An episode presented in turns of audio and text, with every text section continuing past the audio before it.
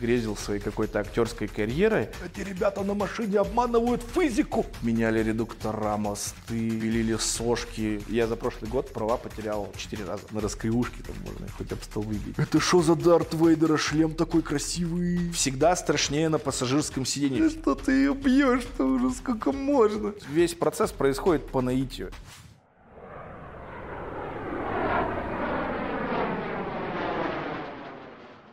Привет, друзья! Вы смотрите канал «Тебе водить». Не забывайте подписываться на него, ставить колокольчики. Ну а меня зовут Настя, и я до сих пор в Красноярске. Я сегодня в Сибири, в городе Красноярск.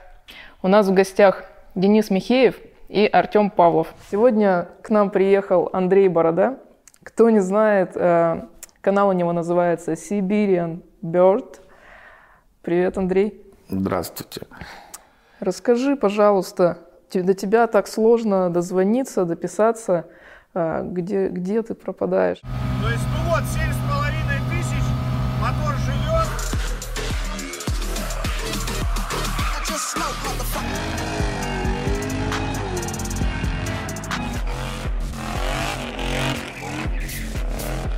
Вот э, первый раз мы же созванивались в январе, по-моему. Да, да, мы созванивались в январе, и проблема в том, что мы люди, которые, ну, не планируем, так сказать, вот что-то заранее. Ну, то есть все это, все, весь процесс происходит по наитию. Ну, наитие такое появилось. И вот как раз весной начинаются все вот эти вот движения, когда у нас оттаивает снег, оттаивают площадки, мы начинаем очень много снимать, мы начинаем очень много работать, и поэтому что-то как-то контролировать в этот момент в плане времени, дозвониться, это практически невозможно. Потому что обычно, когда мы снимаем, я там вообще телефон кладу куда-то в другую машину, и мы едем, начинаем вот работу. И также, что касается с монтажом. Наши ролики в основном монтирую я, и когда, например, э, ну, грубо говоря, с возрастом начинаешь постигать некоторые вот эти азы, как себя ввести в рабочее настроение, состояние, вот это вот сосредоточиться. А, и когда ты не хочешь, чтобы тебя что-то отвлекало. Ну, то есть я обычно люблю сесть, все отложить, все выкинуть, начал делать, постарайся закончить, либо сделать какой-то большой объем работы, ну, чтобы мозг тебя же своими там дофаминами, серотонинами наградил, чтобы ты что-то, ну, что-то, что-то сделал, да, то есть иногда стоит начинать свое дело с каких-то маленьких э, дел, которые ты можешь закончить сейчас для того, чтобы, ну, получить какой-то вот эту вот э, щепотку радости.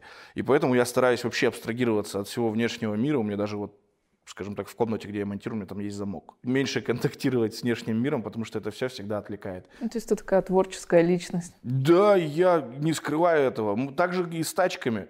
Ну, то есть, сколько у нас телефонов поберебито в боксе из-за того, что ты взял рука в солидоле, выскользнуло, все полетело куда-то, и это не счесть просто. Поэтому мы даже, ну, то есть, мы приходим в бокс, кладем телефон в, там, вот в коморочке, все, и работаем. У меня тут подгрузился отчет, Ага. Автокод.ру, ссылка будет в описании. А, ты сказал, у тебя несколько машин. Да. Расскажи, какие? Вот одну из них мы проверили, сейчас позже скажу. Есть Чайзер 90, это мой любимый аппарат, на котором мы ездим на Красное кольцо. Я, в общем-то, человек, который придерживается такого мнения, что каждое, у каждого автомобиля есть свое предназначение. И вот сейчас у многих возникнет вопрос, зачем тебе столько тачек?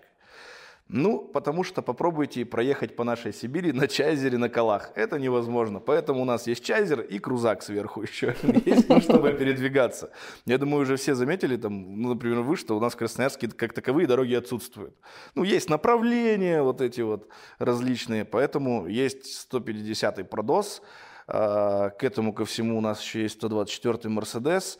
Э, номера, если даже вы попросите, я не вспомню, потому что там транзиты, которые растаяли еще два года назад. Есть Субарик вот в RX STI. Плюс к этому ко всему есть четверка на роторе. У меня еще есть копейка в загашнике. И что-то еще было. Я забыл. А, и мотоцикл еще есть.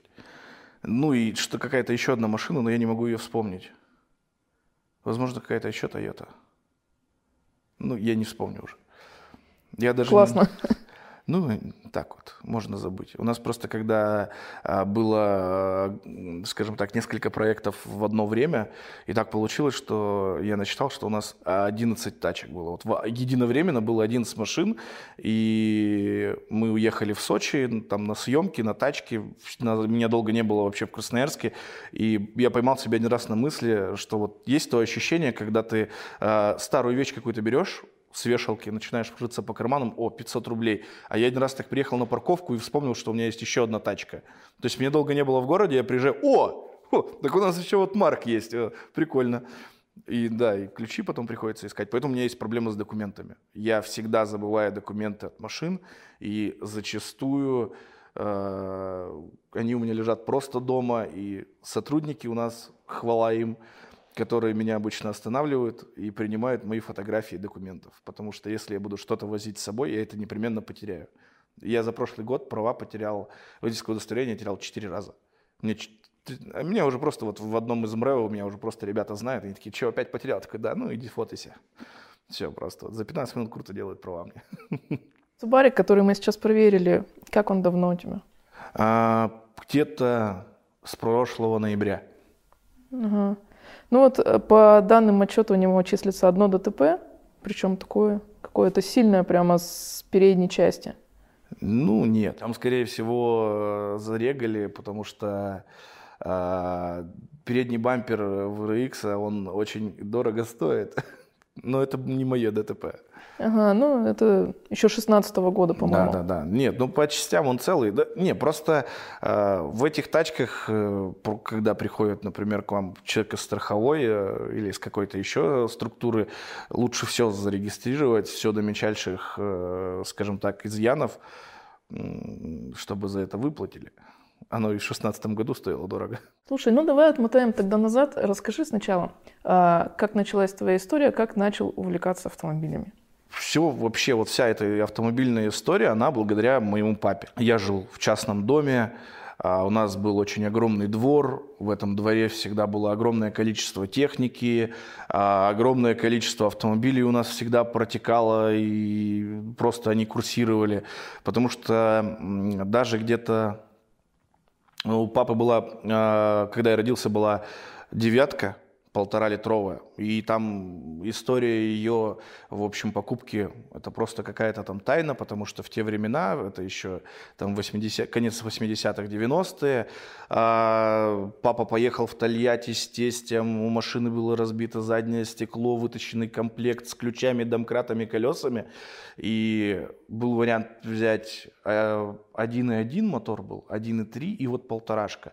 И поскольку вроде как это такие автомобили были нужны вот там мафии, не мафии, бандитикам, бандосикам, э, поэтому у них были вытащены комплекты, они были подразбиты немножко, и он такой, блин, да зачем вот эти 1.3, там 1.1, и они с тестем, а это еще, ну, как бы такое время, когда ты мог выехать из Тольятти и не доехать до Красноярска вообще. При этом всем а, это был тот момент, когда покупку автомобилей регулировало государство. Девятка стоила 33 тысячи рублей. И папа такой выписал себе девятку, заплатил эти деньги. И когда он уже поехал ее забирать, тогда произошел тот момент, когда вот это вот все перешло на миллионы.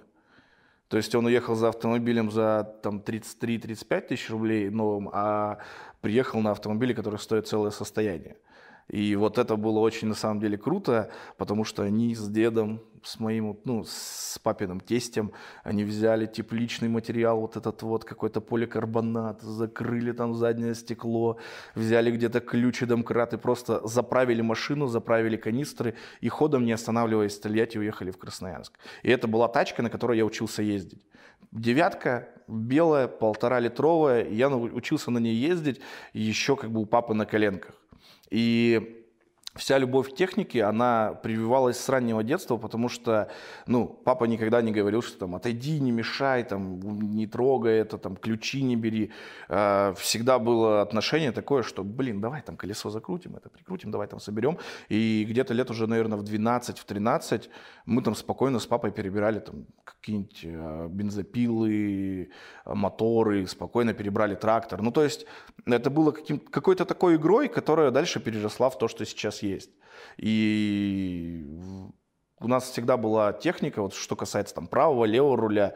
А, у нас был праворукий грузовик в одно время, Соболь леворукий и праворукий, э, ну, Lexus RX 300, но он Harrier.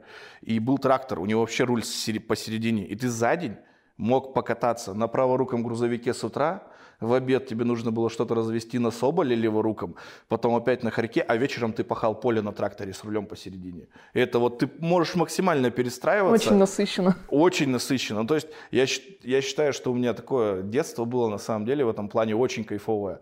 Мне никогда не разрешали ну, владеть мотоциклом, а потом, потом по поводу одной очень такой нехорошей истории со мной не связанной. И поэтому где-то лет я не помню во сколько, но в детстве, в общем, мне папа сказал такой, хочешь кататься, хочешь там, вот, вот тебе трактор. И у меня был трактор, это был Фэнк Шоу 16, двухцилиндровый, дизельный. Э, тащил все, что угодно, ехал как мог.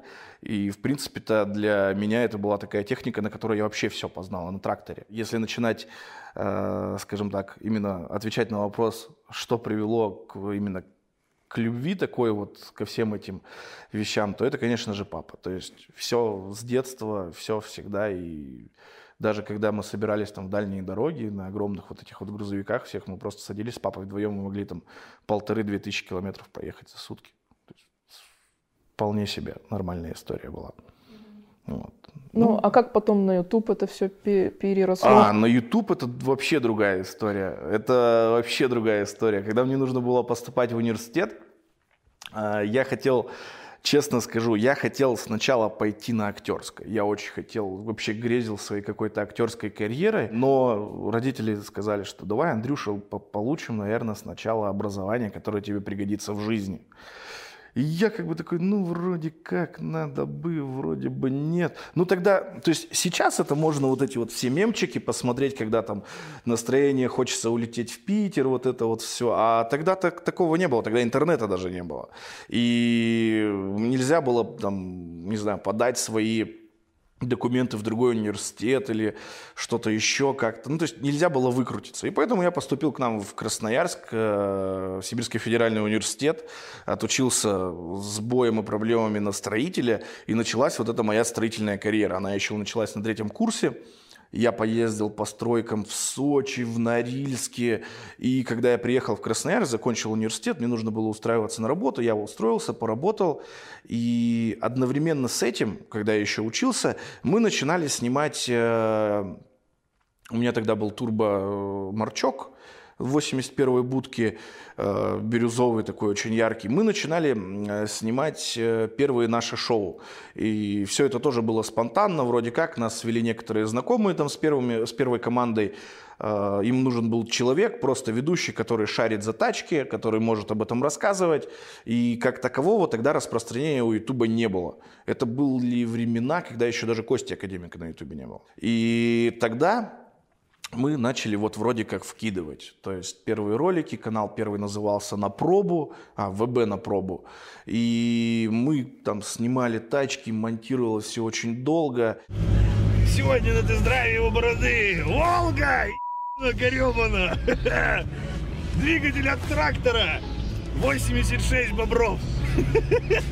И вроде как я вот, имея строительное образование, работая по профессии, вроде как было еще одно увлечение – После того, как я отработал достаточно большое количество времени со всеми этими стройками, не стройками, в какой-то момент внутри меня что-то щелкнуло, и я понял, что я вообще не хочу этим заниматься. Ну, то есть это вообще не мое. Настолько, что я приходил на работу, и я с такой неохотой, какой-то ленью к этому ко всему относился. Я понял, что, ну, в принципе, э, вот эта вот моя неохота и лень может привести к каким-то, ну, плачевным достаточно последствиям. И что лучше это все свернуть, и вроде как я сейчас могу начать совершенно новое дело, свое.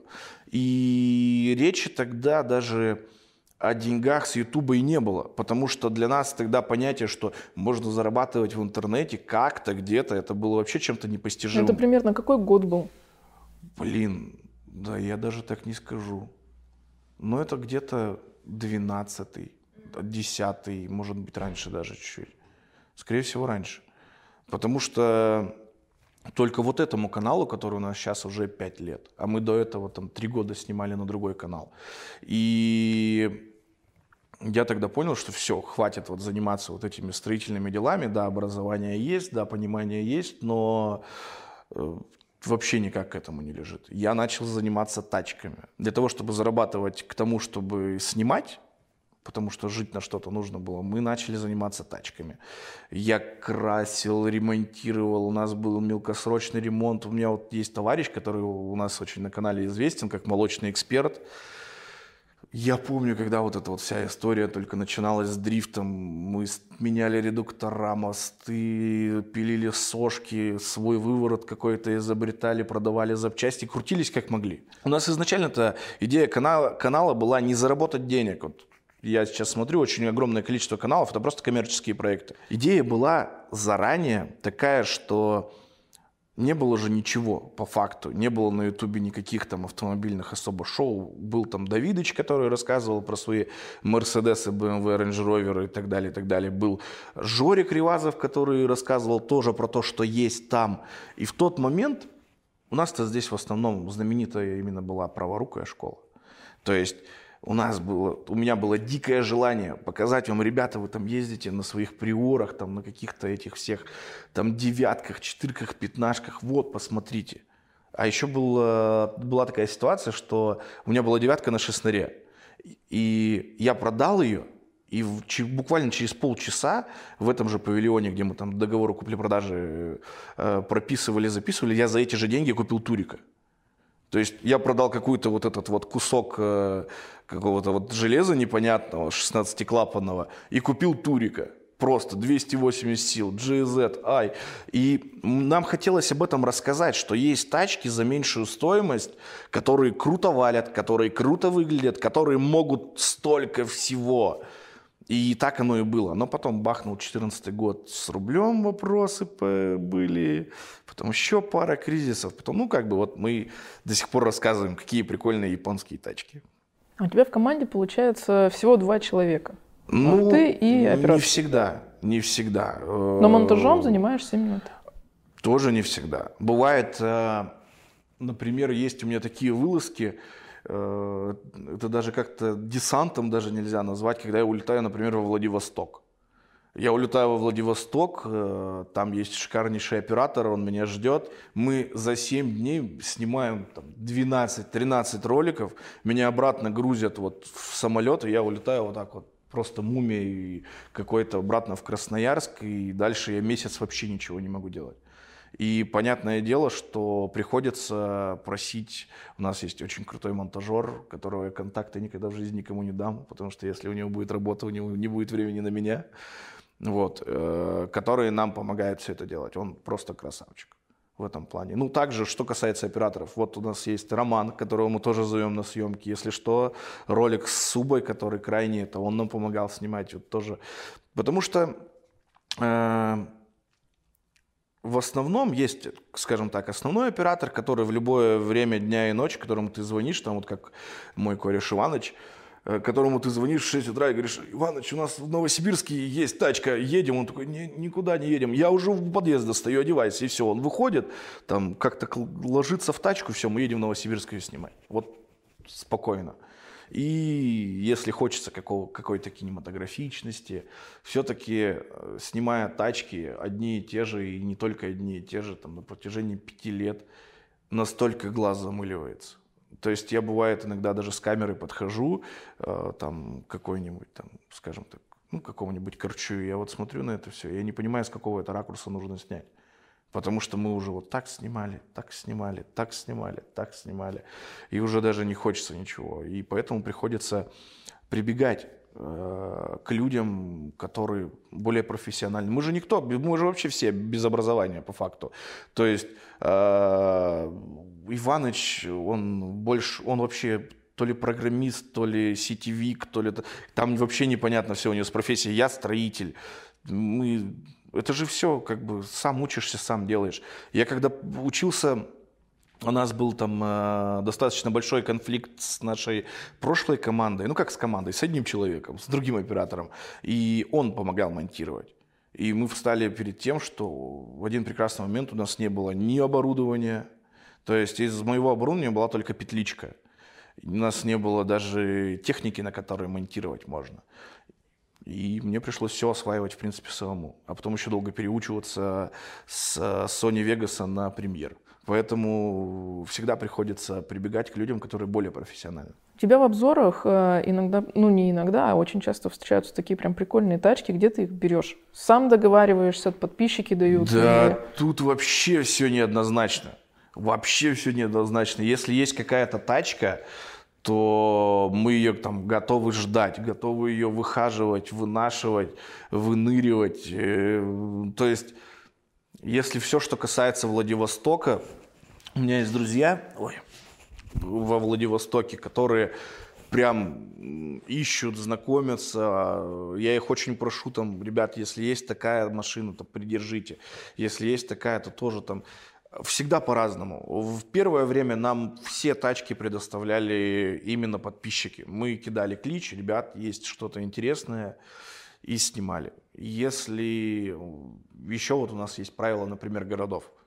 То есть э, мы находимся в Красноярске, если посмотреть на карту, то у нас самый ближайший город, ну, если смотреть на запад, это Новосибирск. Это примерно косарь километров. Если смотреть на восток, это Иркутск. Это тоже косарь километров.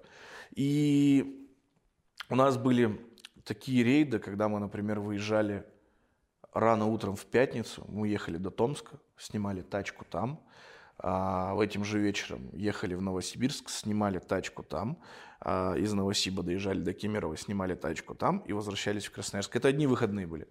И ты такой, потом, а потом ты в понедельник стоишь, такой, надо же монтировать. Да бывало, мы еще и прям в тачке сидели, монтировали. То есть ты едешь, монтируешь, и обычно у нас бывали моменты даже, когда я просто на светофоре стоял, э, с каким-то интересным автомобилем открывал так окно, говорю, здравствуйте, нам нужна ваша машина. И мне такие, а вы кто? Ты кто такой? Давай, до свидания. Я говорю, я вот у нас, а это в то время, когда, э, ну, там, 2000, там, какой-нибудь 12-15 год, у нас еще белье на Енисее отбивают камнем и называют это стиркой. И как бы вот, а тут YouTube, что ли? Ох ты, вот ты кто это. Это сейчас ты можешь там подойти, м, грубо говоря, к любому практически пилоту там на кольце, сказать, слушай, давай снимем крутое интервью там или что-нибудь, тачку твою давай снимем. Тебе, скорее всего, тебе даже скажут, типа, да, без проблем, давай, что для этого нужно, давай как-нибудь там скооперируемся, сделаем. Все, что касается японцев и автомобилей там на документах, на все, мы это, конечно, можем приехать, просто попросить, выпросить, или нам предложат, мы приедем, снимем.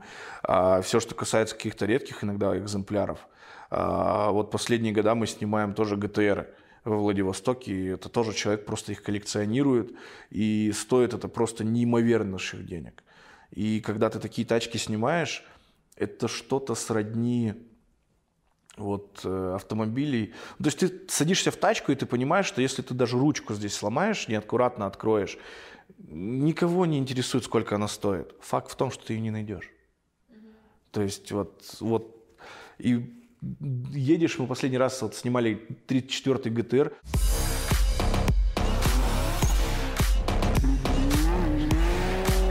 Ты понимаешь, что эта тачка стоит там больше там, 7-8 миллионов, и дело даже не в том, что не в деньгах, а в том, что если ты что-то как-то где-то поцарапаешь, разобьешь, то кто это будет искать?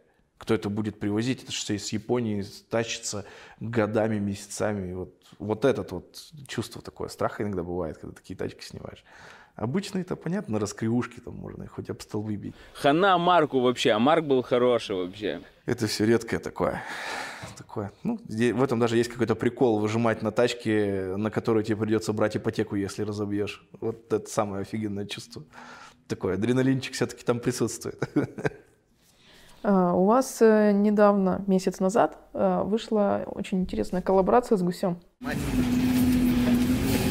не концептуально выходит. Я напоминаю, Андрей, у нас мотор от Марка, а тут есть столбы. Как обстановка? Пока едем. Да, Ка- не у меня на канале. Не у тебя. Да, не у меня. Да. А, Как долго снимали? Как выбирали машину? Там история была такая, что меня вообще пригласили на эти съемки, сказали, ты нужен. Я такой, ну ладно, что, вот я, ладно, поеду. И все. То есть мне, меня пригласили, и вроде как там у меня была должна быть хорошая такая большая реплика, но мне друзья до сих пор задают вопрос, слушай, а ты, ты как бы вот, э, если что, это Таргашинский хребет, чтобы туда заехать на машине зимой, нужно приложить огромное количество усилий, таких прям нормальных. И ты что, ты вот туда перся, чтобы сказать, что вот JZ в этой машине есть? Это, скажем так, инициатива была не моя, и просто как-то это так срослось. Меня попросили, я сделал все. Вот, ничего такого. Ну, ты давно сотрудничаешь со Автору? Э, На данный момент у нас как-то вот приутихло сотрудничество, а начинали мы вообще с них.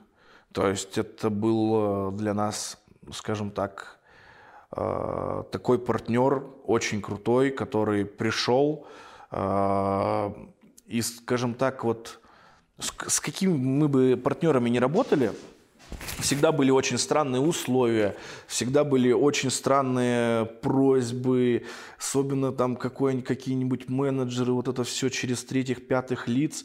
А тут прям пришли ребята и показали, как можно работать круто. И это был такой больше я бы сказал, что это был какой-то знак такой стабильности. А вторую очень крутые ребята. То есть с ними очень комфортно работать.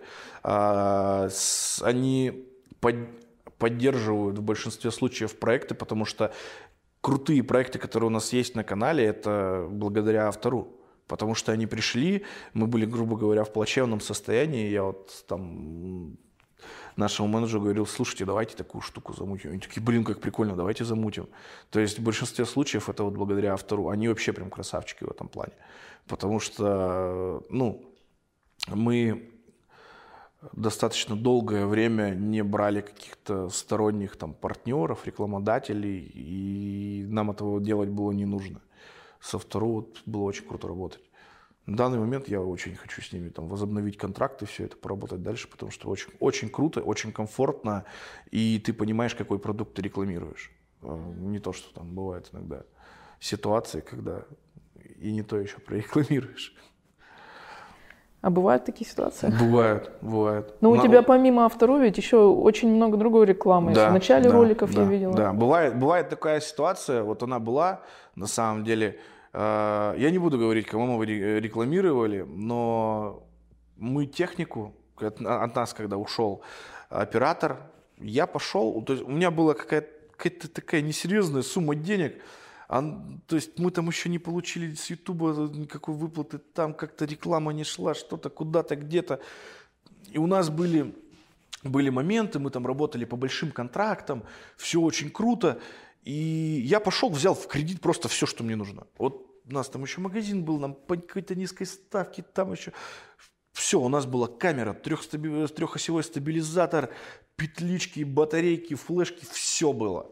Просто все. Из моего был только ноутбук и петличка.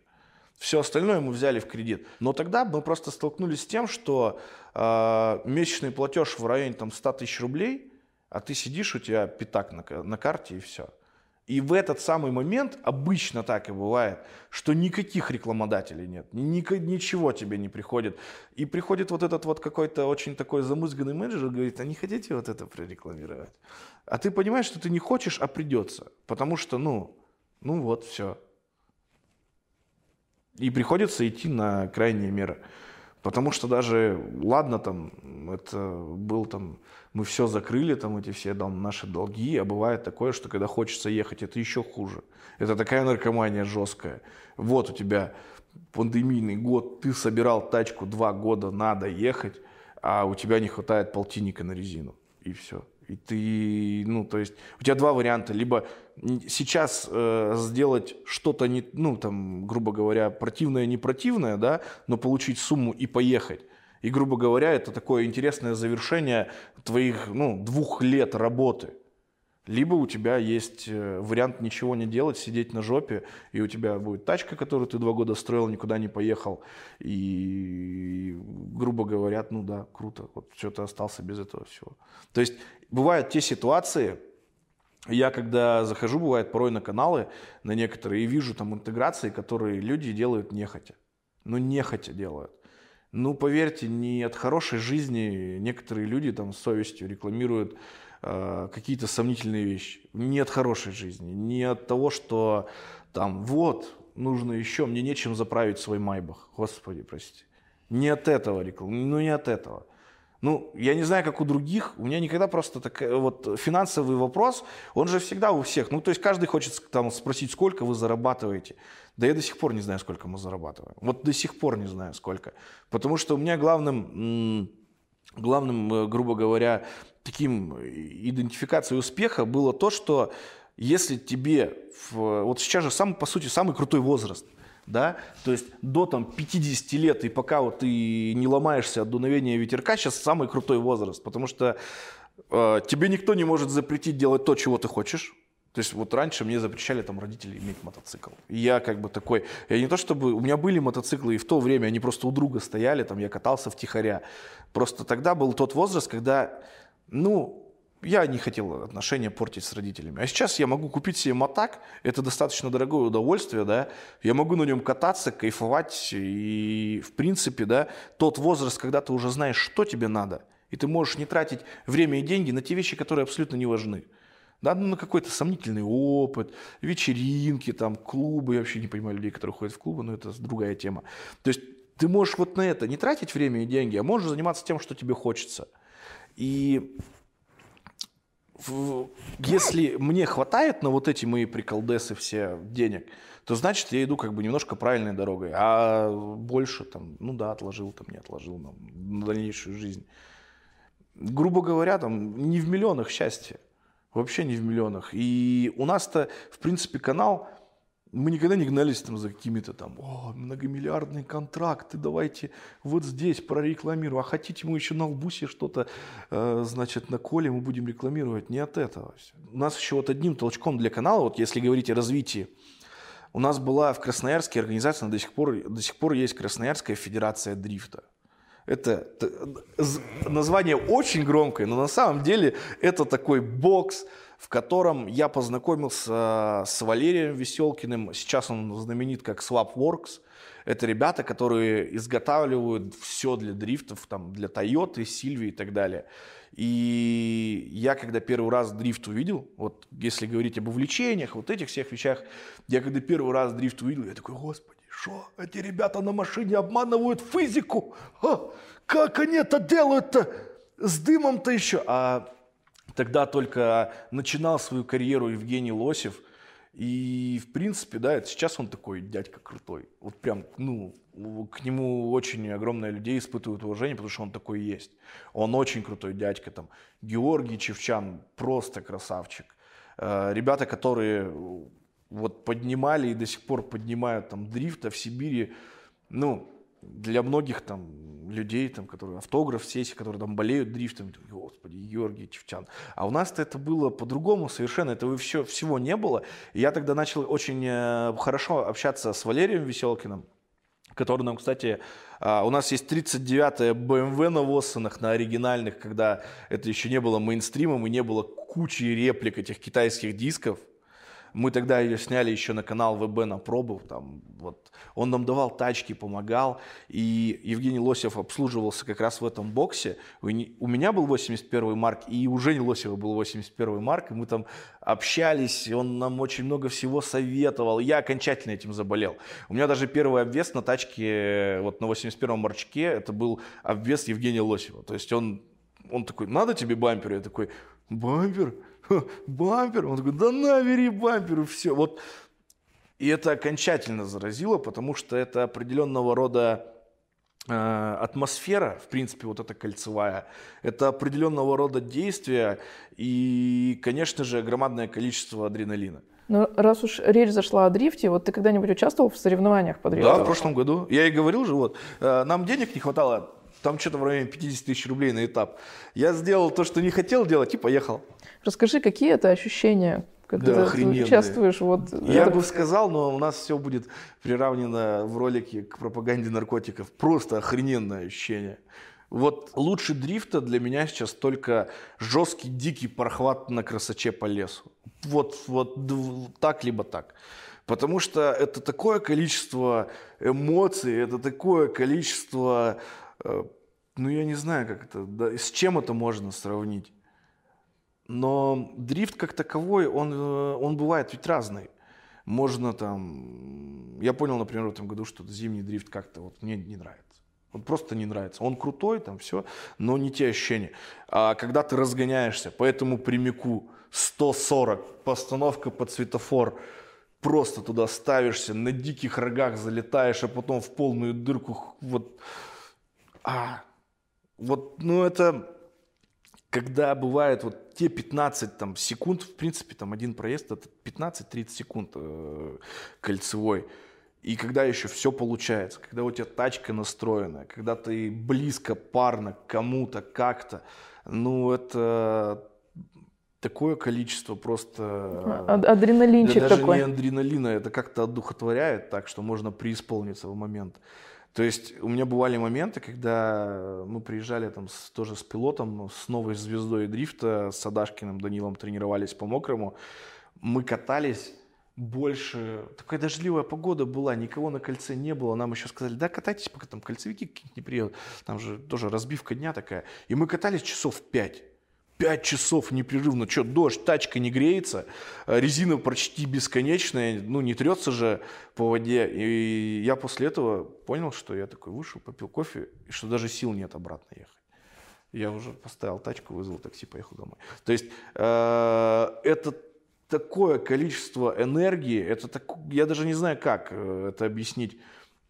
Если бы это можно было сравнить с какой-то эйфорией, возможно, это как-то ближе туда. Ну ты даже когда рассказываешь, у тебя глаза горят. Да, конечно, вы ставили когда-нибудь. Мы, меня один раз катал, короче, Женя Лосев. Я вообще офигел. То есть там, вот там всегда страшнее на пассажирском сидении, всегда страшнее. И когда ты ставишь там под 170, под 160, это и вообще писец. Просто ты, тебя аж трясет от того, что что сейчас будет происходить, как это будет. Там. Ну, я... Это тот, короче, раздел вот э, мозга, раздел ощущений, который нельзя описать словами. Все, что бы ты ни говорил, оно либо не точно, либо неправильно. Пока ты сам не проедешь, не попробуешь, ничего не поймешь. Потому что это либо да, либо нет. Вот, вот и все. Особенно, когда крутая техника, и на ней можно ехать, можно валить, и она, грубо говоря, это же все... Большинство элементов, они построены не от того, что там как-то нужно правильно что-то, или там попадешь, не попадешь. Это же все на, реф- на рефлексах.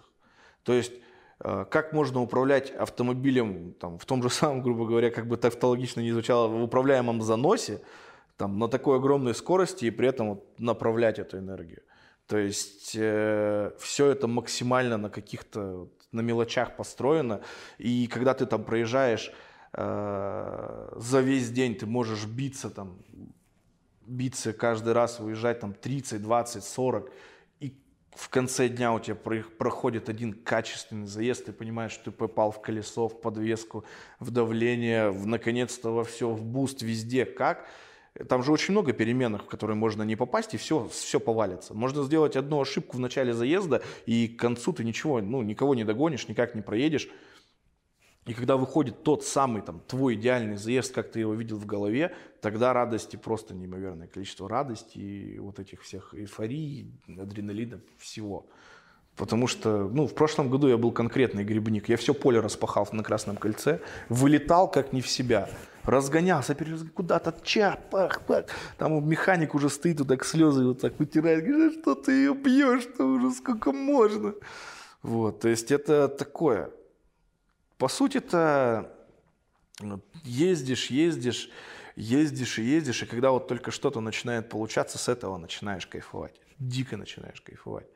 Потому что как, так- как таковой-то дрифт, он бывает разный. Можно смотреть, можно судить, можно там в тусовке просто находиться. Очень много людей, которые, у которых просто нет средств да, на тачку. И они просто вот смотрят, кайфуют, круто. Может, им кто-то даст прокатиться или их прокатят. Слава богу, у нас есть программа, а, которая, которую построили как раз-таки Красное кольцо и МВД наш. У нас э, до определенного момента стрит-рейсеров э, на улицах было огромное количество. Ну, их было просто неимоверное количество. Это сейчас вот у нас превалируют там солярисы, какие-то там уберная вся эта история таксишная. То есть э, очень много автомобилей, которые э, не яркие, серые, вот эти все. А если бы это был какой-то 15-й год, на одном светофоре спокойно могли стоять там импреза, турики, у нас драк был развит, до сих пор есть вот эти заезды там за городом, которые продолжаются. И я не помню, с какого года, по-моему, два года уже подряд, а, каждое лето МВД сотрудничает с Красным кольцом и делают дни бесплатных заездов. По мне, так это самое крутое, что может быть в любом городе. Это самое крутое вложение вообще, в принципе, а, в безопасность на дорогах. Не вот эти там новые леера, там крутые ДПСники с их э, палочками и всем остальным, а именно это. То есть у нас есть дни, когда ты можешь приехать на Красное кольцо, на нормальный гоночный трек, взять шлем в прокат, либо приехать со своим и совершенно бесплатно откатать несколько сессий. Ну, это Ну, классно. круто. Классно. Да, я все лето там провел. Офигенно. Мне понравилось. Лучше, ничего нет. Потому что это же, ну, во всяком случае, это дорого. Просто дорого. Весь автоспорт, он дорогой. Да любой спорт по факту дорогой. Раз уж ты за- задел, э, затронул тему такс- таксишных таких историй, а, вот ты мог бы определить, какие машины, вот именно, есть же машины региона там, вот какие Ну вот да. ма- машины Красноярска чаще всего здесь? А где? В такси Любят. или у людей? Нет, не, не в такси, а вообще у людей. А топ вообще всей Сибири а, продосы и крузаки. Ну, в принципе, понятно. Больше, чем в Новосибирске, крузаков я не видел, например, нигде. Там их, э, мне кажется, это как, э, ну, я не знаю, как Солярис какой-нибудь в Перми или в Москве. Ну, то есть их очень много, дорог нет. А, также, ну, понятное дело, наступает вот эта вся корейская гвардия из Рио, ну, вот этих же популярных автомобилей.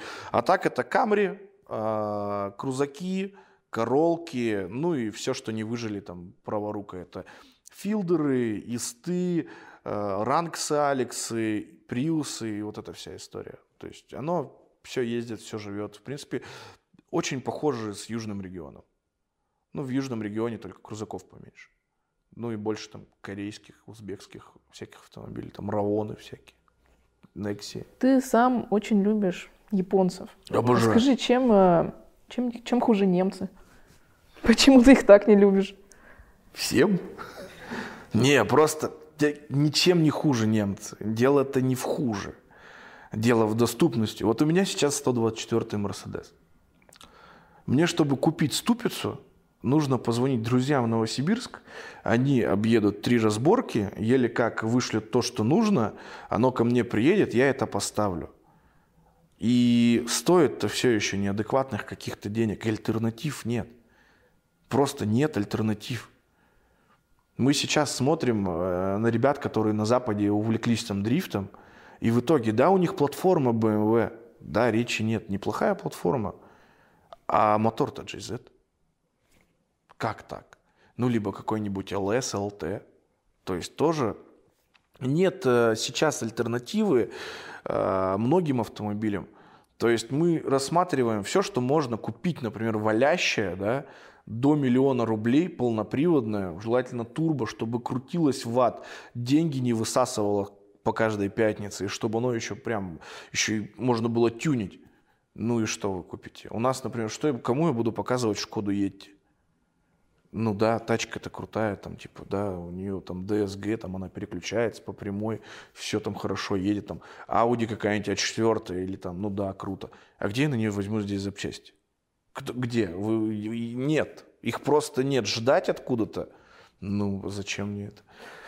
А когда у тебя там стиха Эвик, да, пожалуйста. Я разборок покажу такую кучу, еще где мешок запчастей дадут в придачу. То есть э, это же все, оно не хуже, не лучше, оно просто в этом регионе интересней И доступнее. и доступнее намного. У нас столько, вон, импресс этих понавезли, ужас. У нас можно турбоимпрезу купить. А, У меня товарищ всеми правдами и неправдами купил турбоимпрезу полноприводную там, на 205 моторе с 250 недавно. Где, в каком еще регионе или где еще можно купить за такую цену такую тачку? И альтернативы какие? Да нет альтернатив. Или также, например, а, везде, вот юг, весь юг, Краснодарский край, приезжаете, если отбросить там всех этих ребят на абхазских номерах армянских, да даже вместе с ними, альтернатива микроавтобусам японским. «Газель»? Ее нету.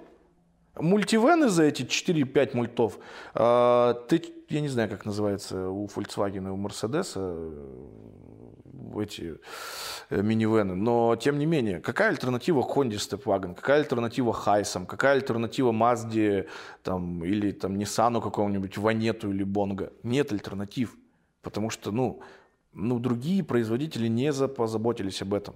А гибриды? Я ездил в Финляндии на гибриде от Audi, на Q5. Это мрак. Это просто мракобесие, это шлак какой-то. Ну и бесит та история, что у нас же в России какой менталитет? Все на ассоциативных каких-то вещах. Э, Ты сидишься, садишься в Volkswagen Polo в такси, вот эти ручки скрипучие, вот этот ваговский запах, вот этот непонятный, ай, понимаешь, переворачивает. И садишься э, в РС-5, все то же самое, только сиденье кожаный. Класс! Вак шагнул семимильными шагами. А по факту кнопки те же. По факту ощущения те же. Ну, как-то неинтересно.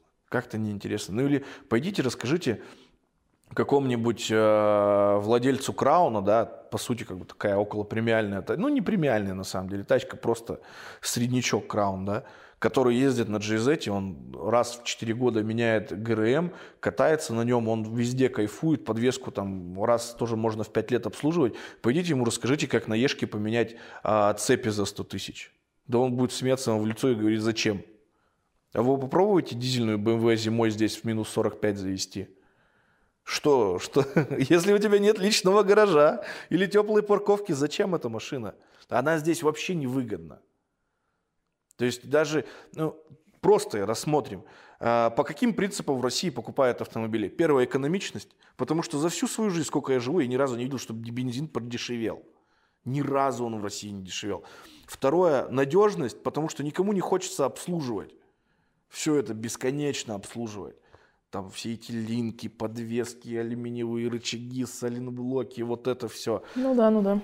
Третье, это, конечно же, э, тот параметр сел-поехал. То есть почему в Сибири превалируют Тойоты? Потому что сел-поехал. Просто сел, поехал. Крузака убить, это надо так постараться. Он даже, мне кажется, без колес может ездить. Просто летать. Я вон езжу на, сцеп- на сцеплении, которое сгорело еще в прошлом году, и нормально. То есть- Ну, вот к слову об ассоциациях и надежности. Раньше считалось, что Toyota это прямо ну, супер на- надежная машина. Да, Сейчас, старая. сейчас можно Нет, так же? Вообще хрень, полная хрень. Вот прям хрень. Ну, то есть, то, что то, что они делают сейчас, это настолько стыдно, постыдно, что это просто обман какой-то потребительский. Потому что недавно ролик был такой, я не знаю, можно его найти до сих пор или нет. А, В инсте мне присылали, что а, чувак разбирал новую, новый RAV4, и у него шумоизоляция от пола отклеивалась, просто вот он пальцами брал, и она отклеивалась. Ну, просто как, на, как Капец. в- да, как в грантах, вестах, оно все отклеивается, оно все такое, фольга какая-то. Я просто вспоминаю, как я в прошлом году зубилом, молотком, горелкой и там всякой штукой отдирал от 90 от своего эту шумоизоляцию. Ее до сих пор там два куска я не могу снять. Уже несколько лет ездят со мной. То есть качество, оно ну, упало. Оно не то чтобы упало. Может, многие могут это объяснить и будут тоже правы с точки зрения того, что ну, потребительское сейчас отношение такое. Тачку смысла нет покупать больше, чем на три года. А, Все эти оправдания безопасностями, то, что автомобиль там должен быть такой, должен там э, аккумулировать, там, воспринимать удар, это так, это то. Ну, блин, как-то все это, оно, оно начинает напоминать все как требуху.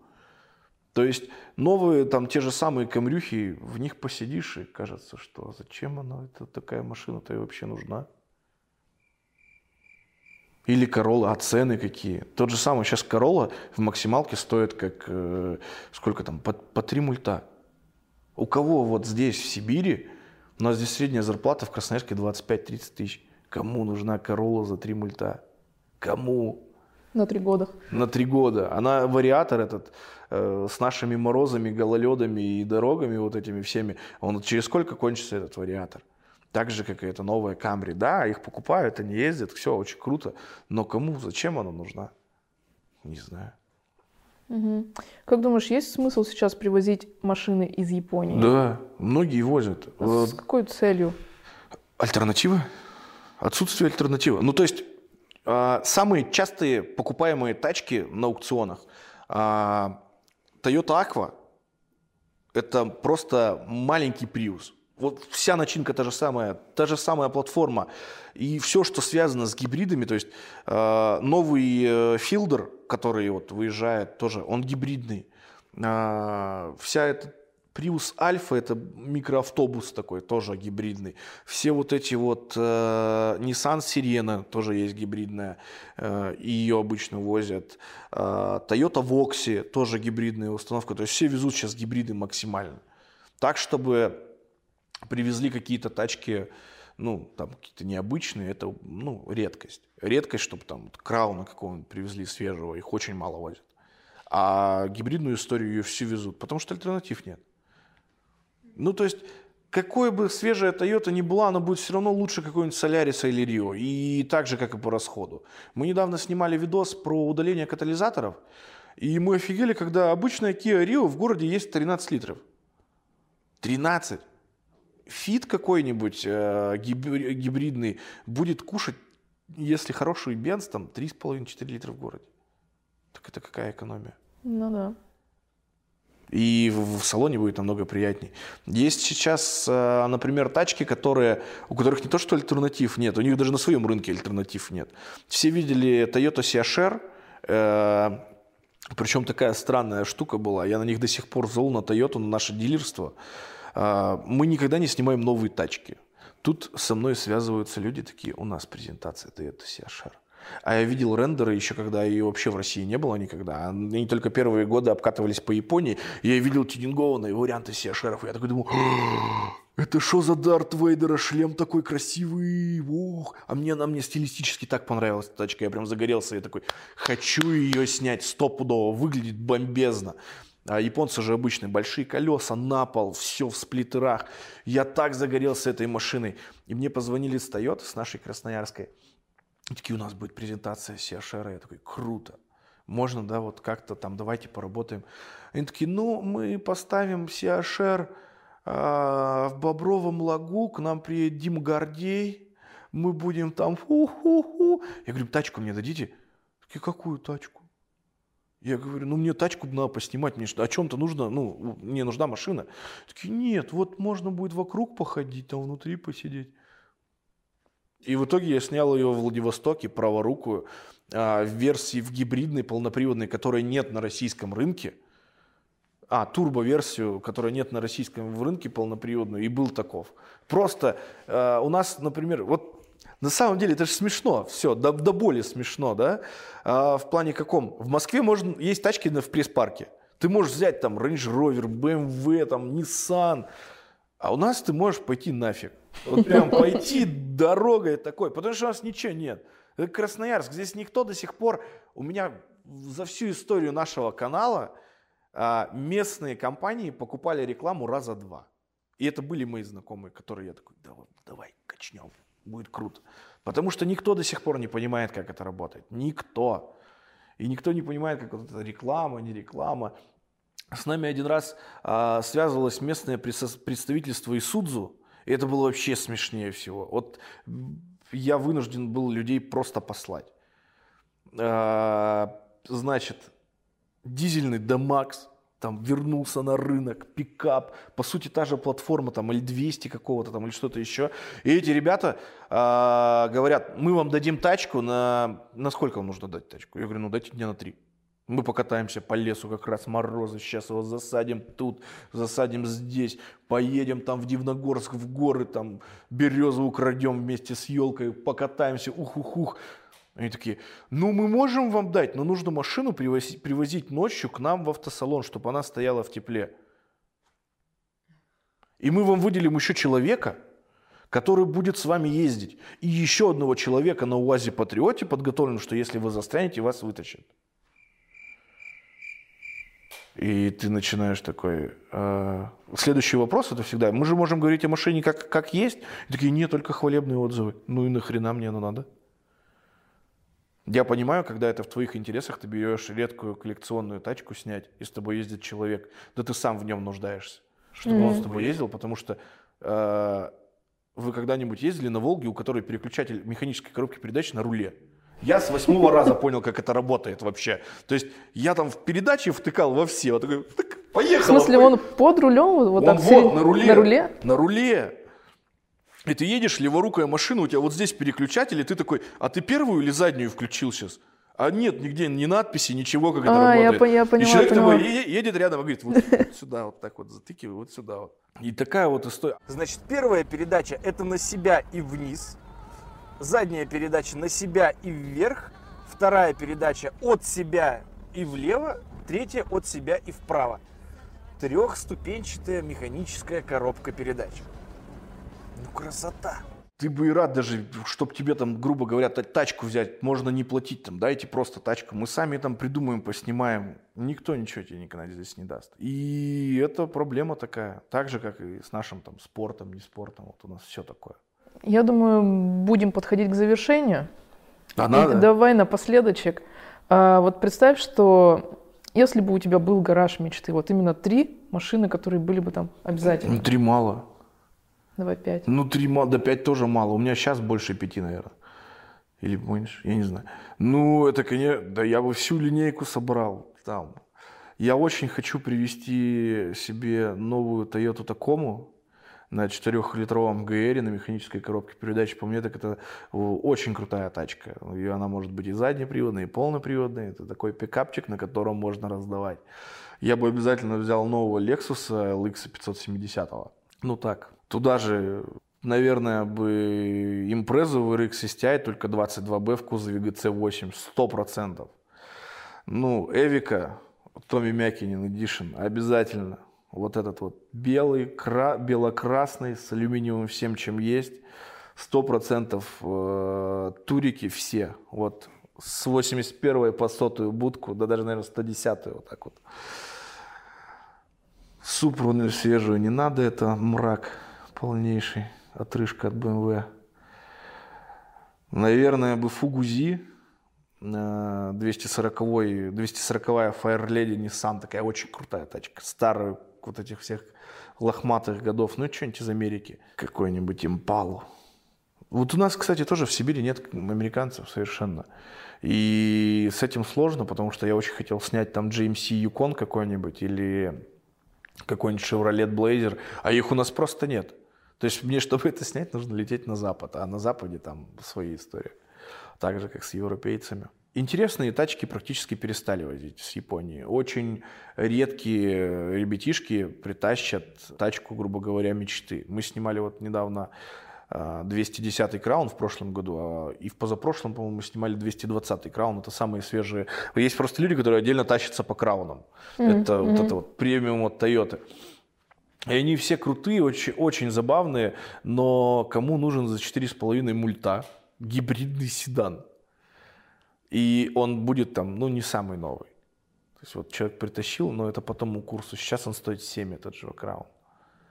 Вот. То есть это такая история. Кому нужен ГТР за там, 7-8 единиц? Тоже сомнительная история. И мы подходим к тому, к тому времени, когда э, владельцы этих автомобилей прекрасно понимают, что у них в руках. Это же самое крутое. То есть тачка никогда не достанется какому-нибудь э, сопляку, который ее наденет на столб. Это очень интересная история. Вот, в этом, вот она вся в этом заключается. А печально на это смотреть, потому что это тачки твоей молодости. Когда мы там покупали их за 150 тысяч, разматывали как могли. Было круто, весело, угарно, а сейчас это все стоит таких бабок. Печально, печально. Печально то, что у нас, например, вот гольф, да, гольф же сейчас не продается в России. Эрку официально не купить. А какую-то заряженную версию тех же самых вагов тоже не купить. А какую-то, не знаю, супер-пупер заряженный Мерс, ну, у нас в Красноярске там парочка есть, ну, не так, как в Москве. Каждый третий гелик это АМГ. Г- Г63. Х- Ну, у нас это бесполезная техника. Где вот 750 сил в импрезе, где можно разогнать ее, когда у нас три ровных улицы? Зачем они тебе? Так же, как и Х-63, где ты на нем жахнешь? Нигде. Печально это все, печально. Потому что даже если смотреть, э, я все-таки пропихну этот, эту свою мысль, даже если смотреть на наш автоспорт. Да, я вот уже несколько лет хочу поехать, хочу поехать, ну, я поехал, только постоянно не хватает там времени на тренировки, на вот эти все вещи. Мне интересно, почему это все не развивается. Почему, например, на Западе, э, я не говорю сейчас там про Запад нашей страны, почему, например, японские пилоты, авс- австро- э, те же самые ирландские пилоты, эти ребята имеют очень крутую поддержку от спонсоров, у них контракты заключены надолго, на круто и дорого, и эти ребята катают, развиваются, они открывают свои дрифт-школы, там тот же самый Тим Оранж, э, Фредерико, у них там своя школа дрифт, там все крутые катаются, развиваются. А у нас в этом всем, э, вот в этом вот потоке безумия и радости может участвовать человек, который уже изначально зарабатывает бабки. То есть сколько есть историй э, людей, которых, ну, скажем так, они катались, у них не было там э, денег на какую-то лигу, они катались, катались, их приметили, ну, например, как в футболе, да, приезжают покупатели, э, их приметили, там, поддержали, там, засунули в команду, у нас такого нет. Андрей, сейчас даже мне грустно стало. Так потому что, посмотрите на картинг, у нас убили нахрен все. Ралли-кросса в Сибири нет, а, какого-то другого ралли нет, чемпионатов по картингу. Ну, я видел, как пьяные мужики катаются на этих э, картингах, э, просто насилуя технику. Тоже нет. И все умирает. То есть все умирает вот это вот. Почему, например, э, гонщик, он изначально должен быть бизнесменом, а потом уже пилотом. То есть за свои бабки ехать это такая задница на самом деле. Даже если посчитать там, сколько сейчас стоит один этап там, того же самого РДС в какой-нибудь РДС Юг или РДС Сибирь, где э, у тебя противники, ну, очень серьезные пилоты, но не самые, грубо говоря, топовые, чтобы никого не бить, потому что он реально сильный, он маленький, но он сильный чемпионат. Там ребята ездят уже по 10-20 лет уже в этих чемпионатах. Но ты, чтобы туда поехать, должен сначала, ну, перед сезоном миллиона 3-4 заработать. Я понимаю, что это для Москвы это смешная сумма. Но а так-то для Сибири. Поэтому оно все такое. Все умирает, все угасает, а мы здесь как вот Но тем не менее, гладь. тем не менее, все-таки нотка надежды должна быть. Конечно, конечно. Чтобы Конечно. все-таки завершить на более позитивной ноте. Вот. Ну что, Андрей, я хочу сказать тебе спасибо, что ты сегодня приехал. Наконец-то мы с тобой встретились. Да, это сложно было очень на самом деле. Да, правда, это было очень сложно. А, Но, тем не менее, я желаю тебе успехов в твоем творчестве и, конечно, развития. И будем надеяться, что все будет, все будет Всё- лучше всё хотя бы, будет. чем сейчас. Все будет, все Да. будет. Ну, а это был канал «Тебе водить». Подписывайтесь, ставьте лайки, пишите комментарии, что вам понравилось, что не понравилось, и кого хотите видеть в наших следующих выпусках. С вами была Настя До и скорой встречи. Сибирская борода. Да. Пока.